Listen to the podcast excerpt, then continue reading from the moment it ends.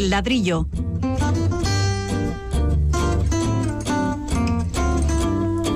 El programa divulgativo de Radio Vitoria dedicado a la arquitectura y el urbanismo.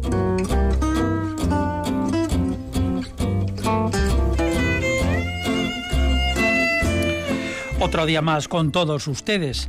Para hoy se nos ha ocurrido renovar íntegramente todo un barrio y hemos elegido el de Zaramaga. Es solo un ejercicio utópico, soñar no cuesta, así que vamos a imaginar con nuestros colaboradores cómo transformar por completo esta zona de Gasteiz.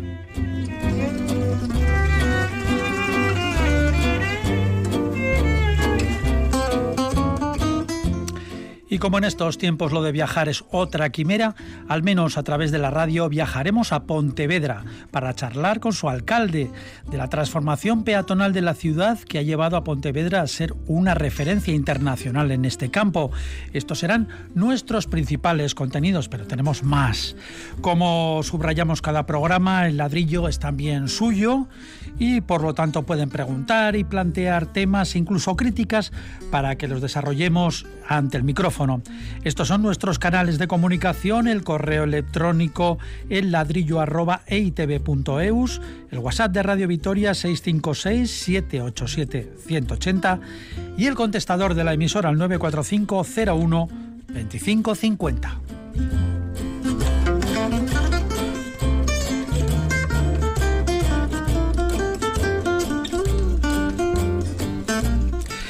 Ya están listos telefónicamente, eso sí que le vamos a hacer, nuestros colaboradores de cabecera con los que nació este programa hace ya unos cuantos años. Son los arquitectos y urbanistas. Pablo Carretón, bienvenido, buenas, tardes. Buenas, un saludo a todos y en especial a ti a Fernando, que, que no os veo, vamos, pero bueno, los recuerdos. ¿Ha, catado, ¿ha catado terraza? Eh, sí, sí, sí. En casa tengo terraza. No, digo terraza en la calle, con un, ah, con en La calle Sí, tomando un café, sí, sí, al mediodía. ¿Cómo se sintió? Bueno, liberado, ¿no? Ese contacto con, la calle y, viendo el, el, aire que te rodea, pues, pues muy bien, la verdad, es toda una experiencia. Fernando Bajo, buenas tardes. Buenas tardes. Yo no he catado terraza. No ha catado terraza. No. Yo con, el ladrillo me vale. sigue, me sobra. sigue, dándose sigue dándole al coñá barato en casa. algo así, algo así. bueno, en el control central de la emisora se encarga del área técnica nuestro compañero Gorka Torre. Les habla Paco Valderrama.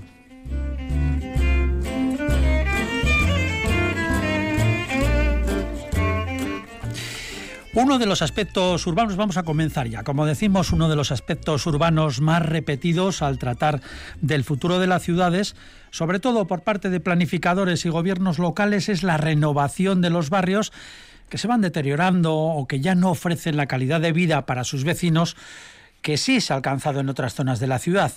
Aquí en Vitoria se han reconocido, se ha reconocido en el ayuntamiento múltiples veces la necesidad de intervenir en los llamados barrios obreros de los años 60 y 70 que nacieron a la par del desarrollo industrial de aquellos años. Uno de ellos es Zaramaga, que cuenta aproximadamente con unos 12.000 habitantes. Les hemos pedido a nuestros asesores en la materia que nos expliquen cómo se debiera realizar una rehabilitación integral de esta zona de la ciudad. Por supuesto, esto es una ficción absoluta. Da por hecho, además, como es ficción, que contamos con un presupuesto razonable para esta ingente tarea. Vamos a ver cómo se reformaría un barrio entero como es el de Zaramaga. ¿Cuáles serían los pasos? ¿Quién quiere empezar? Eh, bueno, pues yo mismo. Venga, Pablo. Vamos, vamos a ver. Eh, en principio me gustaría comentar que, que hacer un análisis completo de Zaramaga pues nos llevaría pues unos cuantos programas, ¿no? Porque hay que abarcar eh, desde, el, desde diferentes escalas, ¿no? Desde el entorno de la ciudad, el propio barrio, sus espacios públicos, sus equipamientos, su movilidad, su transporte público, las viviendas, etcétera. Estamos hablando de un barrio que se gestó hace 60 años y que, y que sí que tiene posibilidades de hacer una, una rehabilitación o una transformación integral, no, no solo eh, temas pintorescos o parciales como puede ser eh, eh, exclusivamente la calefacción que ha habido en otros barrios o, o que también pues el tema de, las fachadas, ¿no? yo ahora tengo aquí delante un plano de Zaramaga y lo primero que veo es que está un poco como encorsetado tiene dos bloques, dos partes, una que es el cementerio de Santa Isabel, que es más antiguo que el barrio, pero quizá eh, esté formando una especie de barrera, de barrera con el barrio del Pilar, con el, con el barrio que tiene atrás, eh, a, su izquierda, vamos. Eh, se necesita, yo creo, transformar el, cementerio de Isabel, darle, darle un tema más tipo parque, parque urbano, y que se enlace Zaramaga con ese barrio. Y luego también, pues bueno, hace pocos años se hizo el centro el centro comercial del Boulevard, el centro comercial del Boulevard, que quiero analizarlo nada, muy brevemente. El centro comercial Boulevard, eh, dada la escala que tiene y la grande, la las grandes dimensiones, tenía que haber estado en otro sitio, no tan próximo a la ciudad porque hace como de tapón para los posibles desarrollos hacia el norte del barrio de Zaramaga, ¿no? Estoy hablando de, equipamientos, eh, eh, vamos, de, empresas pequeñas o de, vivienda comunitaria o algún otro aspecto, eh, ser más tejido urbano que, este gran centro comercial que, sirve como de tapón. Por dar una dimensión, este centro comercial del Boulevard si lo trasladamos a, cuarto de hora, eh, ocupa desde el Paseo de la Senda hasta el Puente de San Cristóbal. O sea, es completamente una barrera una barrera comercial impresionante. Entonces, esos dos aspectos, sin entrar todavía en el barrio, me parecen importantes para, para, para analizar el barrio. Bueno, pues ya lo hemos, lo hemos situado con esos, con esos límites, digamos, con esas, eh, esas murallas, por decirlo de alguna manera, eh, que limitan eh, en, dos, en dos sentidos el desarrollo del barrio. Pero vamos un poco más a lo concreto. Sí, Bueno, no, no, perdón, Fernando. Seguimos, seguimos, seguimos con un poco con el análisis, Paco, porque si Vaya, por Dios, no, no llegamos a lo... El diagnóstico es fundamental para hacer una buena propuesta. A ver, además de esas cuestiones que son claras, el encorsetamiento del barrio, yo creo que hay que decir que Zaramaga, eh, todos sabemos que es un barrio ejemplar, eh, bueno, que se ha puesto de ejemplo en, muchos casos distintos, pero es un barrio difícil. Es un barrio que, que incluso muchos vitorianos cuando van eh, allí se acaban hasta perdiendo, porque no tiene una, unas trazas, vamos a decir, rectilíneas, claras, bien orientadas, sino que es un barrio muy orgánico. ¿No? las calles se envuelven, dan vueltas, hay muchas zonas eh, parecidas, todos los bloques son más o menos de la misma edad, luego tienen parecidos materiales y parecida fisonomía, y eso yo creo que es, que es algo importantísimo de decir, ¿no? Es un barrio que en realidad eh, las referencias son bastante difíciles de encontrar, ¿no? Pongamos por ejemplo pues alguna de las grandes perspectivas no los campos elíseos en París no de estas zonas que dices bueno una perspectiva clarísima con un arco de triunfo al fondo pues ya está no aquí nos orientamos bien. Esto no ocurre en Zaramaga. Zaramaga es un barrio muy encerrado en sí mismo no solo por sus límites como bien ha apuntado Pablo sino también por su propia fisonomía. Se mira mucho hacia adentro. Sus bloques son iguales sus zonas verdes son iguales. Y de aquí de este análisis es de donde yo partiría para buscar las potencialidades y la futura propuesta que podemos hacer. Bueno, venga, vamos a empezar a meter máquinas allí y a ver, ¿qué hacemos? Vamos a lo concreto. Ya han mirado los planos, ya han visto, han meditado, han reflexionado. A trabajar. Eh, bueno, vamos a ver, eh, empezando por el espacio público, ¿no? Bajando de, escalas. Eh, nos encontramos con la Plaza de Yodio, que es una plaza tremenda, y yo creo que da una sensación un poco de agorafobia, ¿no? Porque no tiene esos límites que comentaba un poco Fernando en cuanto a las calles o las referencias y la Plaza de Yodio yo creo que, merece un análisis formal, un análisis igual arquitectónico, una, darle más usos en cuanto a, mercados o zonas de convivencia, eh, más, eh, más de acuerdo con como tema de ocio del propio barrio. Entonces yo creo que la Plaza de Yodio merecería merecería un análisis fuerte. Aparte de, estos espacios públicos, estos espacios peatonales que también necesitan eh, pues este, este análisis que estamos comentando. Eh, si bajamos un poco de escala, pues iríamos a los edificios de viviendas. Eh, ahora estamos saliendo todos con el tema de, las necesidades de terrazas. Eh, la mayoría de los de los bloques, bueno, son tipologías de viviendas, son bloques lineales y son torres, un poco dejando en el centro esta plaza de Yodio que estábamos comentando. Eh, sí que haría falta, por ejemplo, esos espacios de transición entre interior y exterior, que pueden ser las terrazas. Eh, como muchos bloques no tienen una alineación de calle determinada, yo creo que sí que pueden eh, aparecer estas terrazas, invadir un poco el espacio público perimetral de estos bloques para crear estas terrazas y aumentar la calidad o el confort de, de estas viviendas que son de, de hace 60 años. Eh, también, perdona, se me, perdone, si me permite, son viviendas muy pequeñas también, ¿eh? Sí, exacto. Entonces, quizá estas terrazas eh, con, unas, eh, con unos fondos de dos o, tres metros de...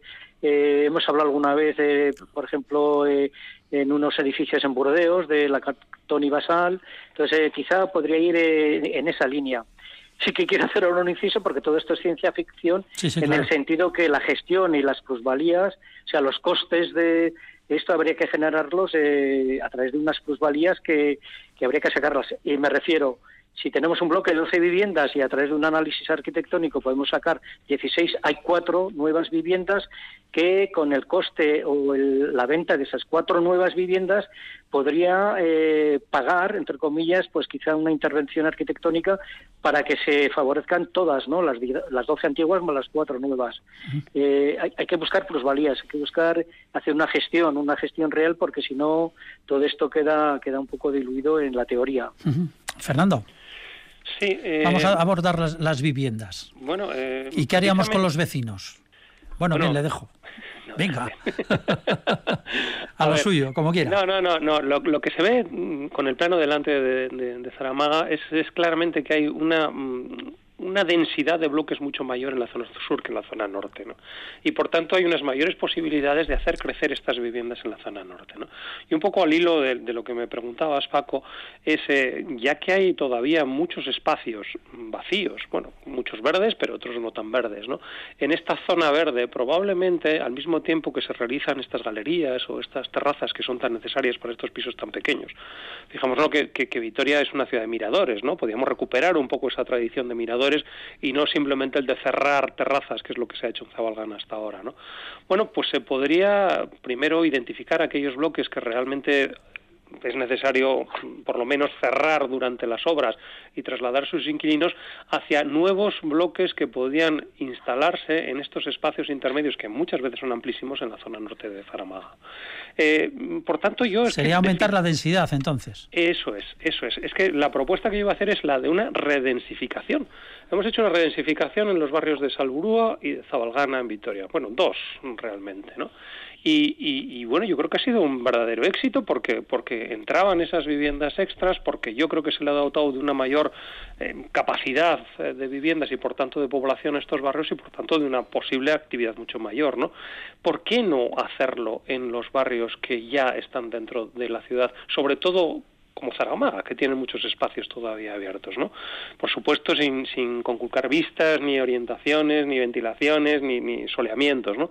Pero creo que es posible hacerlo. Por tanto, la propuesta podría ser una redensificación puntual que, en primera instancia, pudiera realojar a aquellos inquilinos o aquellos vecinos de Zaramaga que necesitan hacer unas obras de mayor importancia en sus viviendas y, a posteriori, cuando ellos vuelvan a sus viviendas ya rehabilitadas, alojar nueva población en este barrio que, por otro lado, pues tiene unas condiciones fantásticas. Es decir, venderlo, eh, vender esas viviendas para también pues subvencionar parte de todas esas o pagar todas esas obras. Primero, yo diría que, realocar o realojar a aquellos que realmente pues necesitan salir de sus viviendas y tienen que hacer una obra importante y después pues introducir nueva población y por tanto pues al enajenar estas viviendas obtener unos rendimientos de, de todo lo que supondría. Pues hombre, puesto así sobre el papel no parece demasiado complicado. Parece, que todo sale. Lo, complicado es la gestión, ya lo sabes. yo creo que nuestro ejercicio, que en el fondo es el arquitectónico, es muy de ensoñación y por tanto, bueno, pues tenemos muchas ideas y muchas cosas de estas, ¿no? El problema después es, la gestión día a día y, cómo se tramita esto, ¿no? Quién mm. quiere marcharse, quién no quiere, quién quiere hacer las obras. luego que, los vecinos quieran, en fin. pero si se explica bien...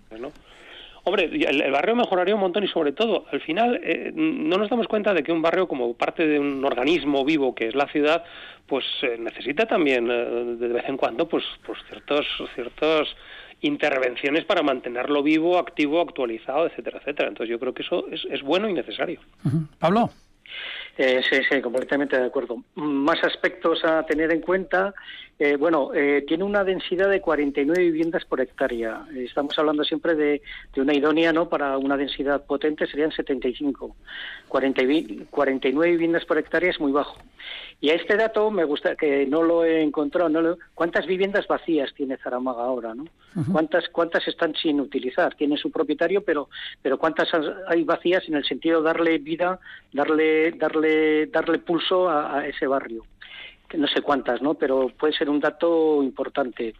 Otro dato también, en estas edificaciones que comenta Fernando, podríamos introducir estas viviendas comunitarias para gente mayor, que hablábamos en programas anteriores, en el sentido de localizar a esta gente, a esta gente que no se vaya de su barrio, sino que se quede de proximidad, ¿no? Estas viviendas comunitarias de proximidad podría ser una, una de las ideas para, para redensificar este, este barrio de Zaramaga. Y por otra parte, también eh, potenciar el comercio local. El comercio local es indispensable para que, para que funcione, para que funcione el barrio. Sí, pero ¿cómo lo hace esto teniendo el bulevar al lado? Pues es que yo no sé cuánta gente de Zaramaga va, va, al, bulevar o, son más de... Hay muchas este, tiendas en Zaramaga, hay tiendas de barrio pequeñitas. Por eso, hay eh, muchas, exactamente. Hay un, hay, hay, un comercio de proximidad que es el que está funcionando. Eh, yo creo que el, el, centro cultural de vamos, el centro comercial del bulevar es para para el resto de, vamos, aparte de Zaramaga, evidentemente, para el resto, incluso para, para gente de otros municipios, ¿no?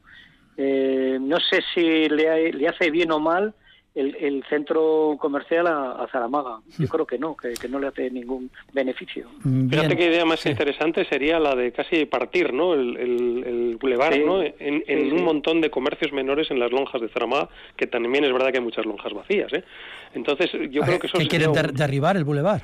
No, no, no, no, no, pero completarlo con un comercio que en vez de estar en un clima cerrado y en unos pasillos con una iluminación artificial, etcétera, etcétera, estuvieran en torno a esas zonas verdes que tiene Zaramaga, que serían fantásticas, ¿no? A mí, de todos modos, me, me, gustaría incidir un poquito más en este dato que Pablo, que es muy interesante, el de la densidad, ¿no? 49 viviendas hectáreas, fíjate, 49 viviendas hectáreas, eh, si lo comparamos con esas ciudades que nos parecen que son pues muy vitales y, llenas de, de, gente y tal, Barcelona son casi 300 viviendas hectáreas, ¿no? París es algo parecido, ¿no?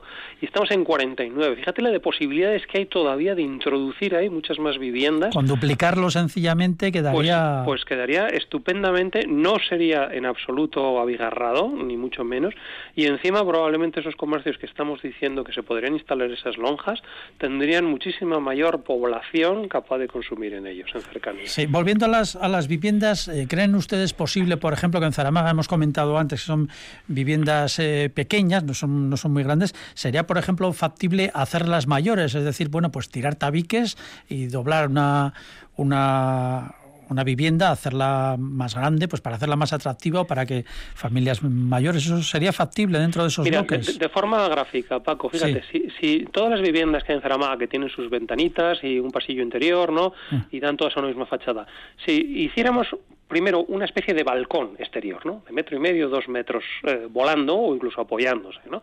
Y, y, ese balcón lo convirtiéramos en galería o mirador y uniera esas habitaciones interiores, tú imagínate los metros cuadrados que saldrían de más a esa vivienda y, y además lo que mejoraría en cada una de sus habitaciones con ese espacio intermedio o ese mirador que podría garantizar una mayor superficie, una mayor iluminación y una mayor ventilación de la propiedad. Que es lo que se ha hecho, por ejemplo, que alguna vez hemos hablado aquí, ese premiado proyecto, ¿no? De, Eso es el de poner delante, delante de la fachada de la casa, pues una especie de paño enorme de, cristal y de para, para añadirlo, pegarlo más a teniendo en cuenta la orientación, evidentemente, y las calidades de cada vivienda, pero, pero se podría aumentar, pues bueno, pues un 5 o un 10% la superficie como mínimo de cada vivienda y de una forma además que mejorara muchísimo la habitabilidad y la calidad de vida interior de las mismas.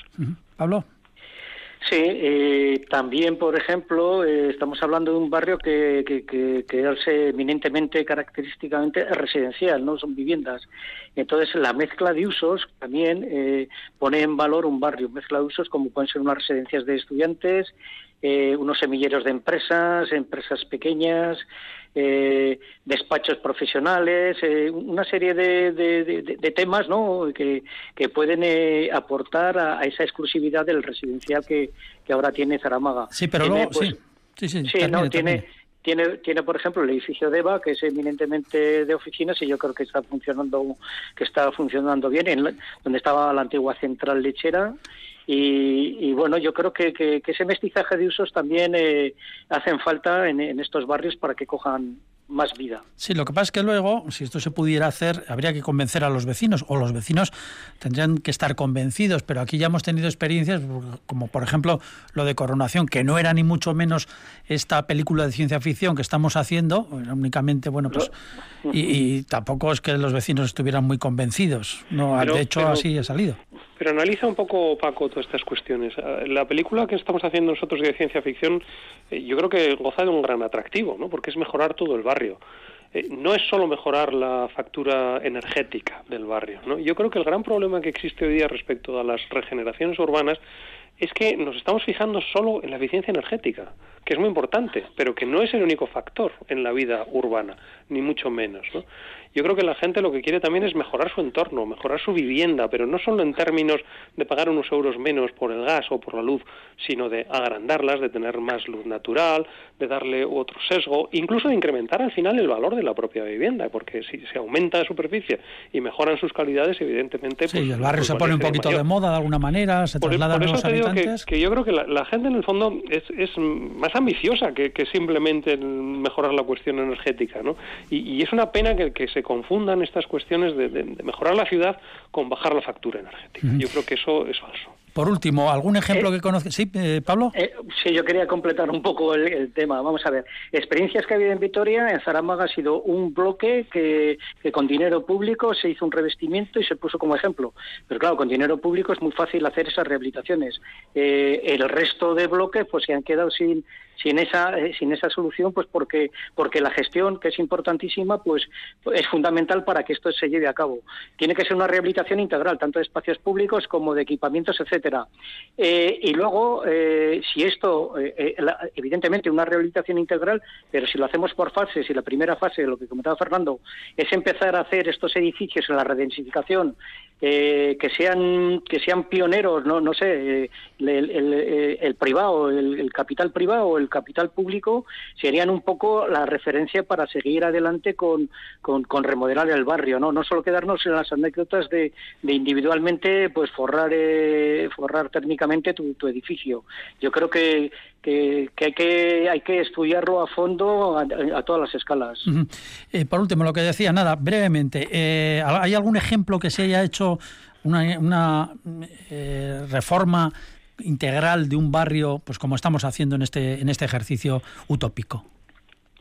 Bueno, yo, yo no conozco muchos, pero eh, han caído muchos en la gentrificación, que es otro tema también importante. Cuando un barrio pobre, de, bajo estatus, eh, entra al capital y lo remodela, como puede ser el 22 arroba en Barcelona, como puede ser en, Londres, en Londres eh, los Docklands, o puede ser en Hamburgo la zona de los muelles, sería para otro programa, pero hay un temor que no es el caso de Zaramaga de la gentrificación, que que, es lo que está pasando en, ciertos barrios.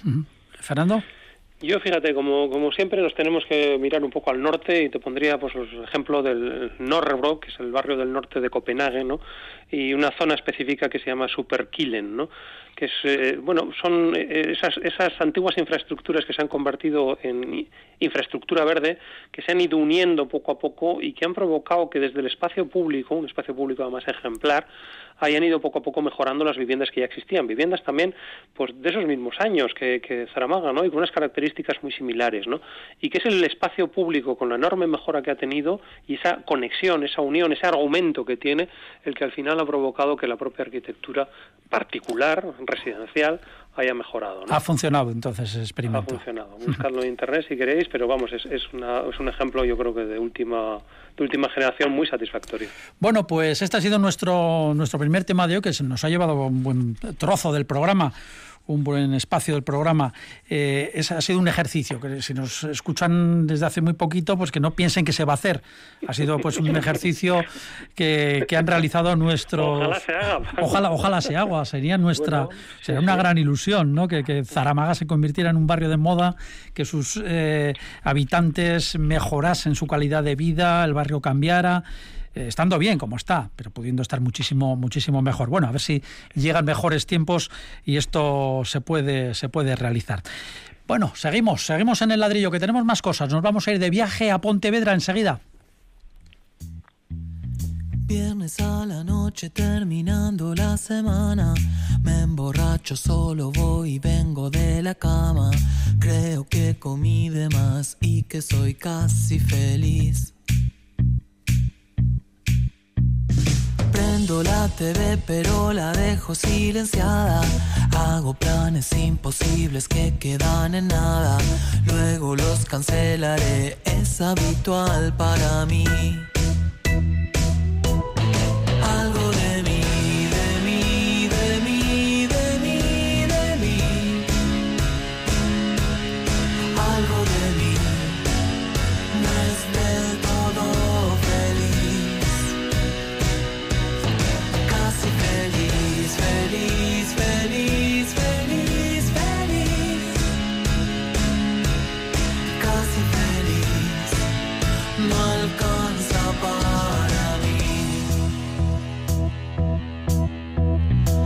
Contradicción eterna de la raza humana, la parodia de la sociedad civilizada.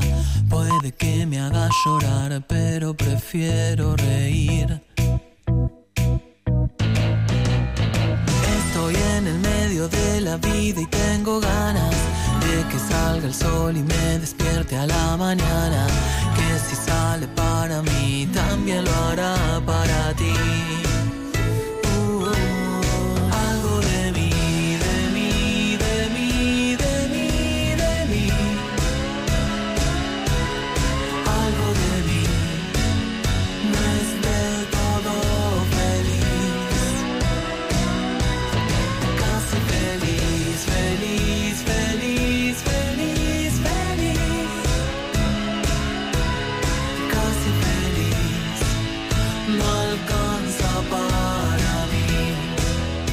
El ladrillo, el programa divulgativo de Radio Vitoria dedicado a la arquitectura y el urbanismo.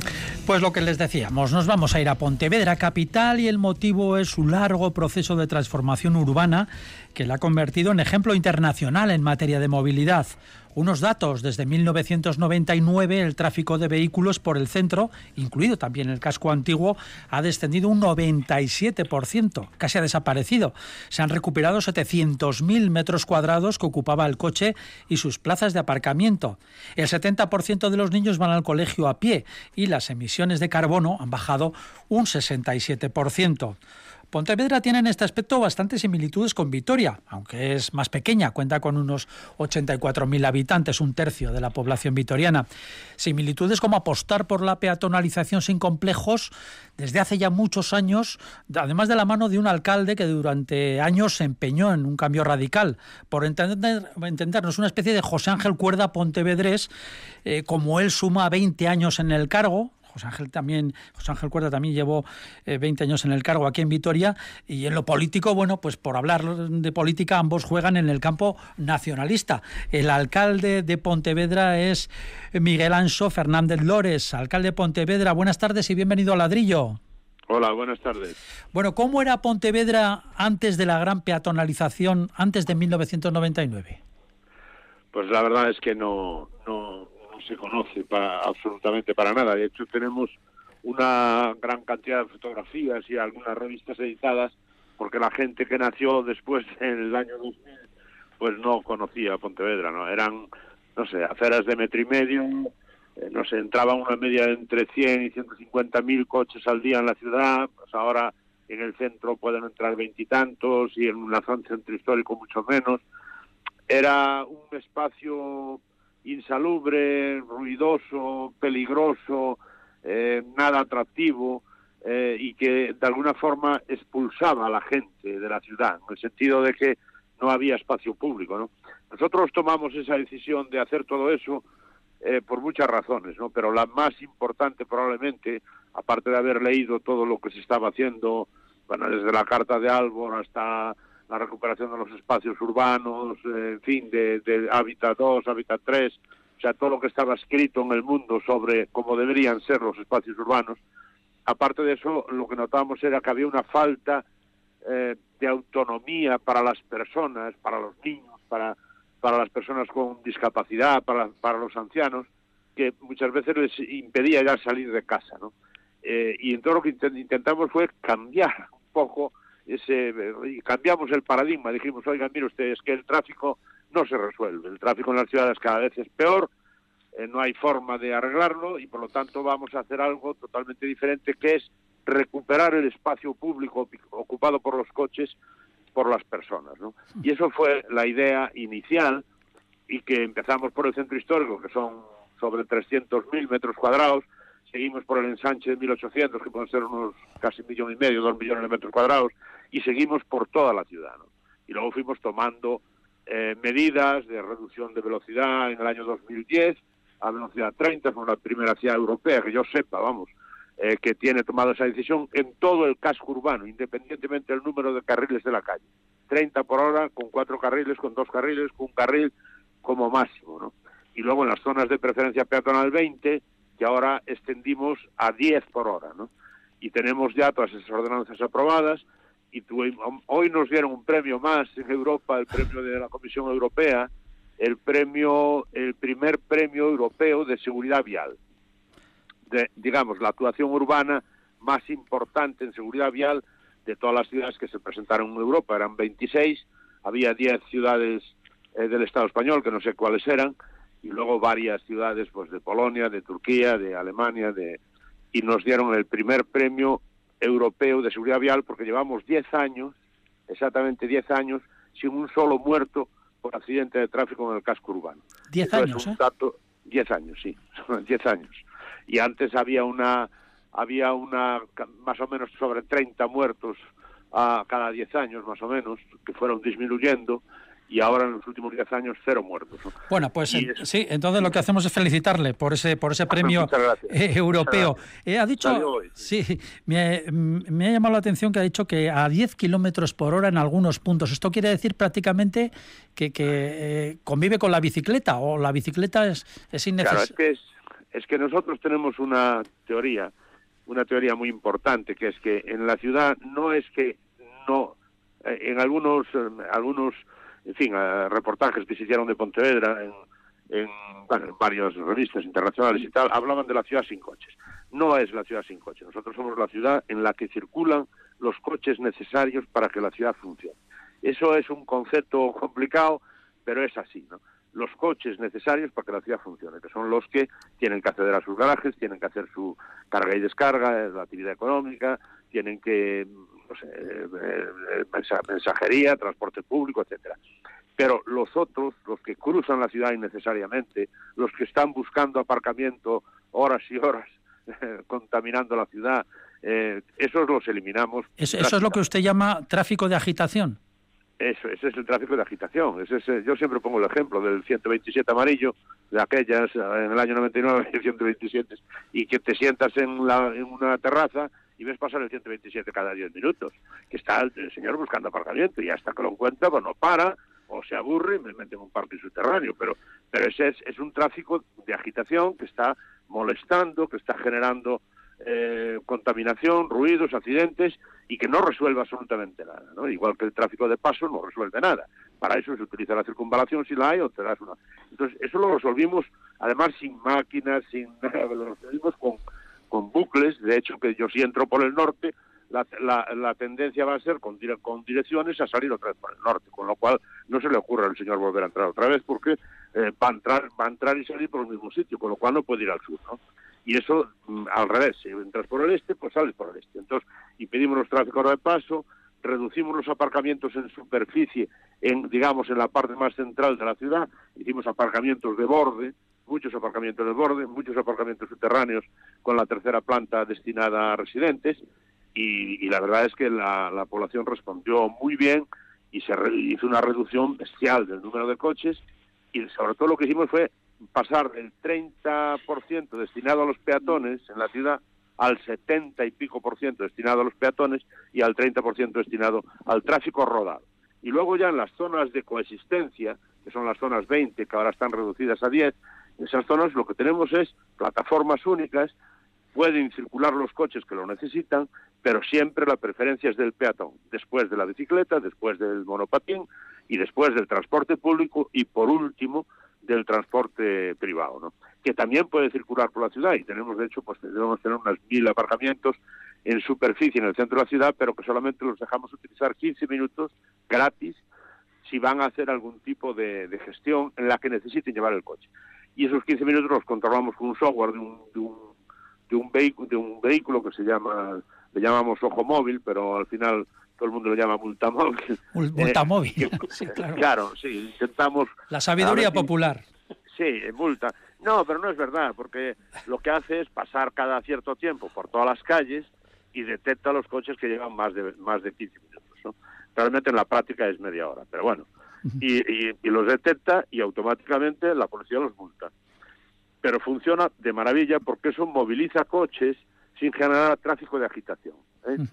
Y por cierto, sí, por cierto, ¿y, las bicis? ¿Hay carril bici en Pontevedra? no hay no hay carril bici, excepto en la zona, en el borde del río, en las zonas ya de, en fin, de paseos más grandes eh, de 7 kilómetros al lado del río, eh, hacia el ayuntamiento vecino, en, en las, eh, digamos, vías perimetrales a la ciudad que hacemos nuevas, pues llevan un arcén amplísimo que puede ser carril bici y para, y para peatones, pero en el centro de la ciudad nosotros no somos partidarios. Las, bicis tienen que convivir con el coche y con el peatón. Y las bicis son un vehículo que aunque es de, de, tracción animal, es un vehículo, ¿no? Es que me hace mucha gracia porque son vehículos, entonces el, vehículo no, no tiene por qué eh, ir en dirección contraria, desde mi punto de vista, vamos, quiero decir que si tiene que dar una vuelta, la da. No, no, es un vehículo, no es una persona. Las personas van en línea recta y no tienen que dar vuelta para atrás, como hicieron en Madrid ahí, que decían dirección única de las, de las aceras o de las calles. Es una locura, pues si te queda el niño atrás, ¿qué haces? ¿Dar la vuelta a buscarlo o puedes eh, ir en dirección contraria? Es que es una locura, ¿no?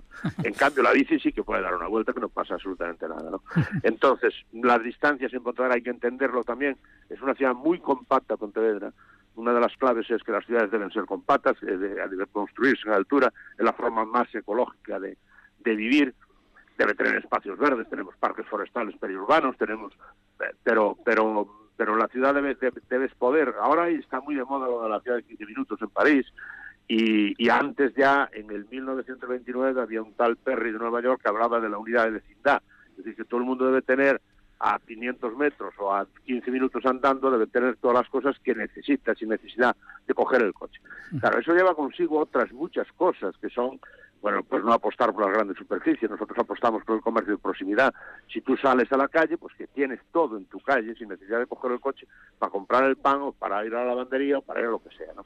Es un enfoque eh, holístico y un enfoque de, proyecto integral.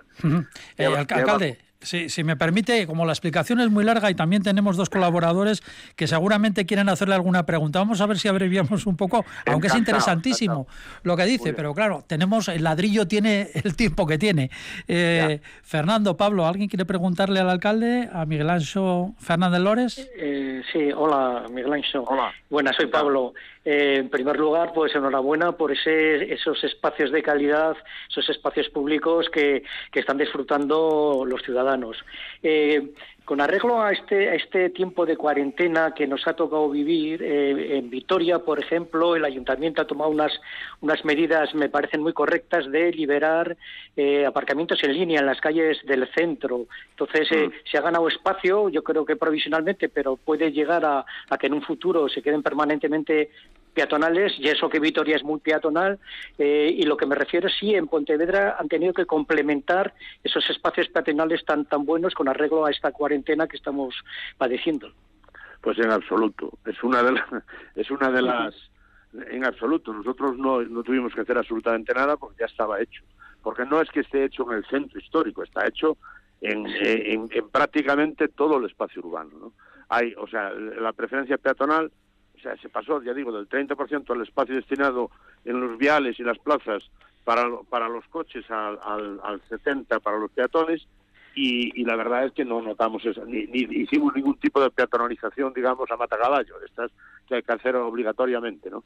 Porque, bueno, es una de las características y, y por eso además me están llamando de todos los lados y, y estuve hablando con París hace poco, estuve hablando con, con, eh, con Estados Unidos a través de, la fundación esta de Al Gore, eh, porque nosotros no creemos que eso haya que hacerlo porque hubo coronavirus. nosotros creemos que la gente tiene derecho a disfrutar la ciudad y a vivir el espacio público con seguridad. Yo siempre pongo un ejemplo, es una tontería, pero es que los datos que hay de, de los niños en el Estado español es que están una media de media hora a una hora al día en el espacio público. Y eso a mí me parece alucinante, ¿no? Yo creo que nos estamos estamos creando la generación del asiento atrás. No no somos capaces de dejar los niños que vayan al cole solos o que vayan a jugar a, a, las, a las plazas del pueblo eh, solos y eso es una locura porque los niños necesitan jugar, necesitan autonomía. ¿no?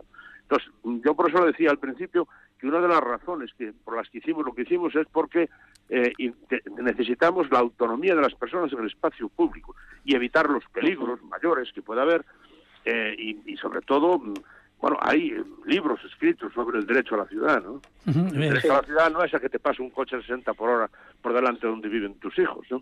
Fernando, sí. No, no, pues, yo estoy disfrutando un montón oyéndole al alcalde de todas estas cuestiones y poner al peatón por encima de todo, ¿no? Que sí, yo, que yo, sí. yo, yo, le quería hacer una pregunta porque aquí en Vitoria, bueno, hasta cierto punto siempre nos hemos sentido muy orgullosos. No, Vitoria ¿no? es un ejemplo, es un ejemplo. Bueno, pero, pero comparado con Pontevedra me parece que vamos un poquito por detrás.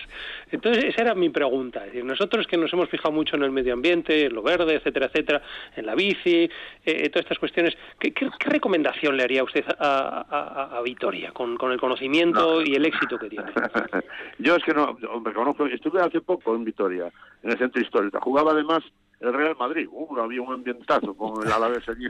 ¿Qué tiempos? ¿Qué tiempos aquellos? Sí.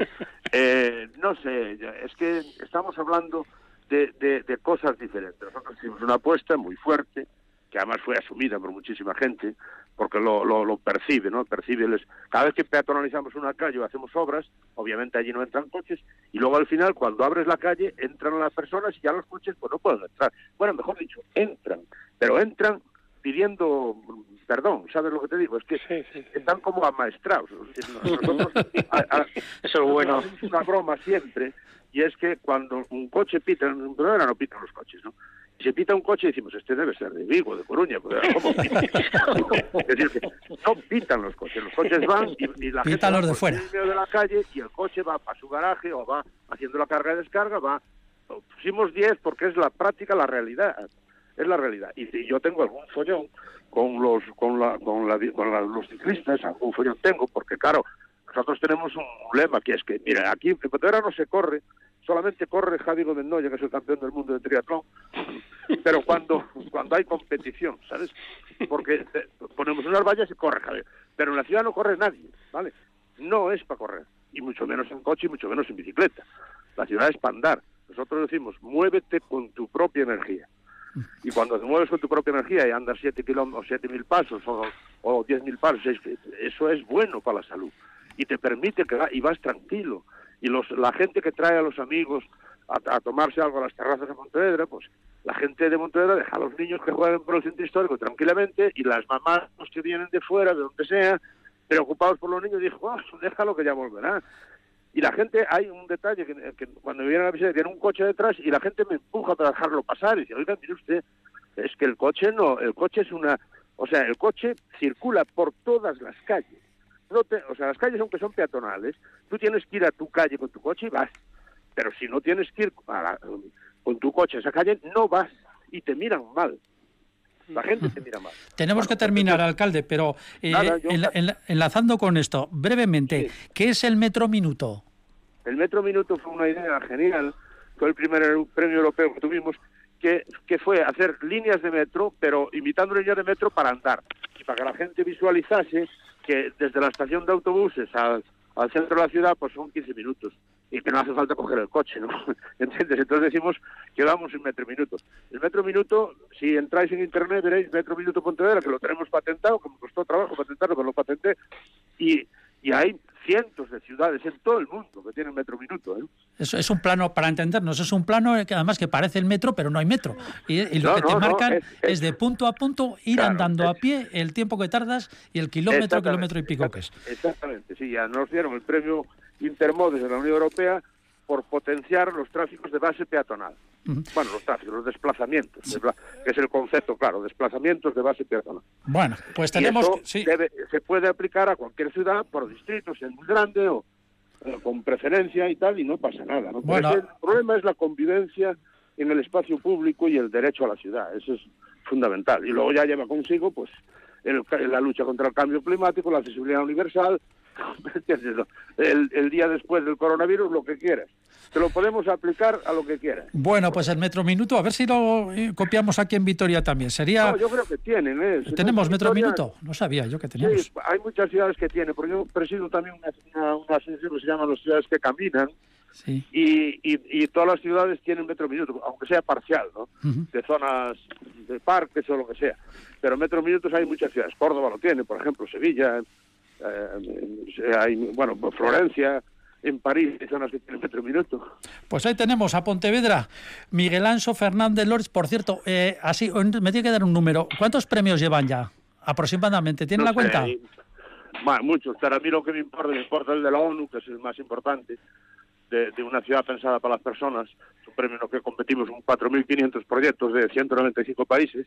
Luego el premio de Nueva York de diseño urbano saludable, de excelencia de diseño urbano, urbano saludable y ahora de la Unión Europea, este de Seguridad de España, de la Federación de Municipios. Vale, vale, no se me lance, alcalde. No me lanzo, para nada, para nada. Miguel Ancho Fernández Lores, un verdadero placer, muchísimas gracias y ah, gracias también por habernos enseñado cómo es esa ciudad y cómo una ciudad puede ser perfecta. Oye, tenéis que visitarla ahora cuando pase lo del coronavirus este. Y aprovecha usted un poquito para hacer la publicidad turística como, como debe ser. Estamos siendo los grandes conocidos, porque la gente va a Santiago sí, es verdad.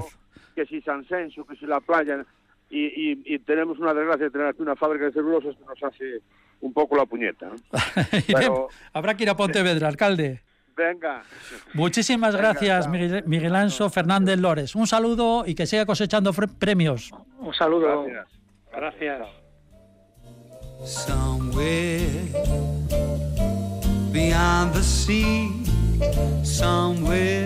Waiting for me. My lover stands on golden sands and watches the ships that go sailing somewhere beyond the sea. She's there watching for me. If I could fly like birds on high then straight to her arms I'll go sailing. It's far beyond the stars, it's near beyond the moon. I know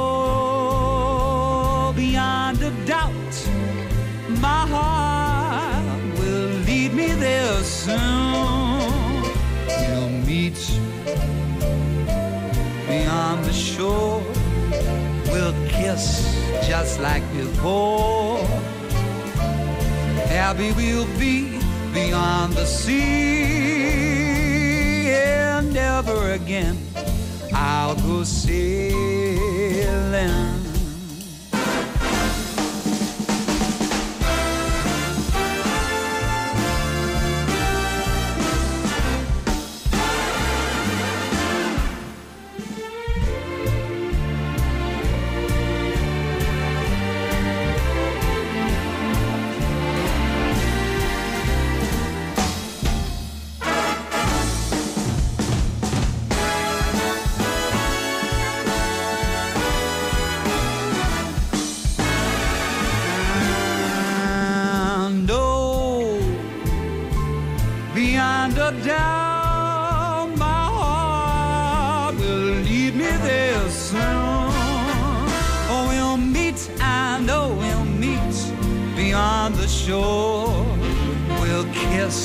Just as before.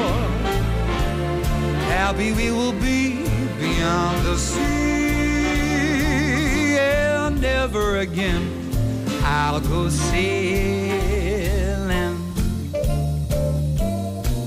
No more sailing.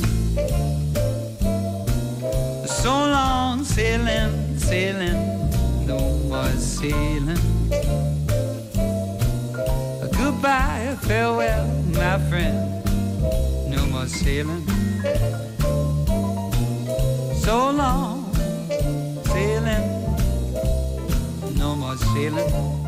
El ladrillo, el programa divulgativo de Radio Vitoria dedicado a la arquitectura y el urbanismo. Bueno, pues hemos viajado hasta Pontevedra con su alcalde Miguel Anso Fernández Lores. ¿Qué les ha parecido esta figura? Todo genio y figura, ¿verdad? Un fiera, ¿eh? Un, fiera, eso, eso de domesticar los coches. No, pero con mucho sentido porque realmente eso pone al peatón por encima de todo, ¿no? Me gusta mucho la, la, vamos, la idea, ¿no? Que la bicicleta en el fondo es un vehículo y, puede dar la vuelta por donde quiera, ¿no? Y el peatón pues tiene que tener esa libertad, ¿no? De poder de poder mm, desenvolverse en la vía pública con tal libertad, ¿no? Sí, yo creo que tiene mérito porque es el, el valor que tiene, es el, sin ninguna transformación urbana ni, de, ni arquitectónica ni nada, es poner en valor ese espacio público que estaba ahí, que estaba ocupado por, por los coches, ¿no? Y con esa pequeña transformación, con ese planteamiento de, de ganarlo al peatón, pues, pues eh, ha transformado Pontevedra y la ha puesto en, el, en la cima de la, del confort de ciudades, ¿no? Del, valor de los espacios públicos. Me parece genial porque es que la transformación es mínima. Sí, nos decía además, eh, a micrófono cerrado, que estaba muy orgulloso porque eh, todo el dinero mm, había salido de la propia ciudad. Dice, a nosotros no nos ha dado dinero ni la Junta, ni la Diputación, ni, ni el Gobierno central, nada, lo hemos sacado todo de la propia ciudad a lo largo de los años y tal y de Vitoria decía, bueno, Vitoria sí es tres veces más grande, ya quisiera yo ese presupuesto que tiene Vitoria y tal, o sea que es un...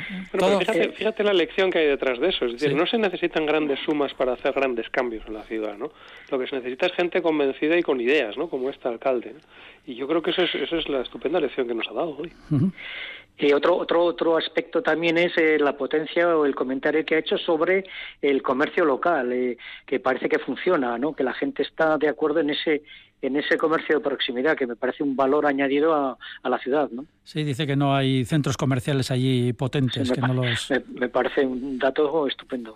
Bueno, bueno que, es, que es algo que también en los tiempos de cuerda también pasaba, ¿no? Sí, sí, recordamos, de, sí, sí. De negación de aquello, ¿no? Yo creo que, que, bueno, que estos, estos grandes alcaldes, que son en el fondo gente con mucha personalidad, tienen las ideas muy claras y sobre todo están muy bien informados. Ya has visto además que, bueno, que se había, y lo ha dicho, se han leído todos los informes habidos y por haber sobre la vida en la ciudad, cuáles son sus prioridades y cuáles son las maneras, ¿no? De hacerlo, ¿no? Y, y, después la valentía de ponerlo en... en sí, por eso, por eso había esa similitud que nos ha gustado hacerla, ¿no? Con José Ángel Cuerda, que transformó Vitoria indudablemente, es un alcalde, fue un alcalde eh, respetabilísimo y todavía se le recuerda, evidentemente. Es, eh... Lo que pasa que es que hace ya mucho tiempo eh, que no tenemos a José Ángel Cuerda como alcalde. Eso sí, eso, bueno, cumplió su etapa, no cabe duda.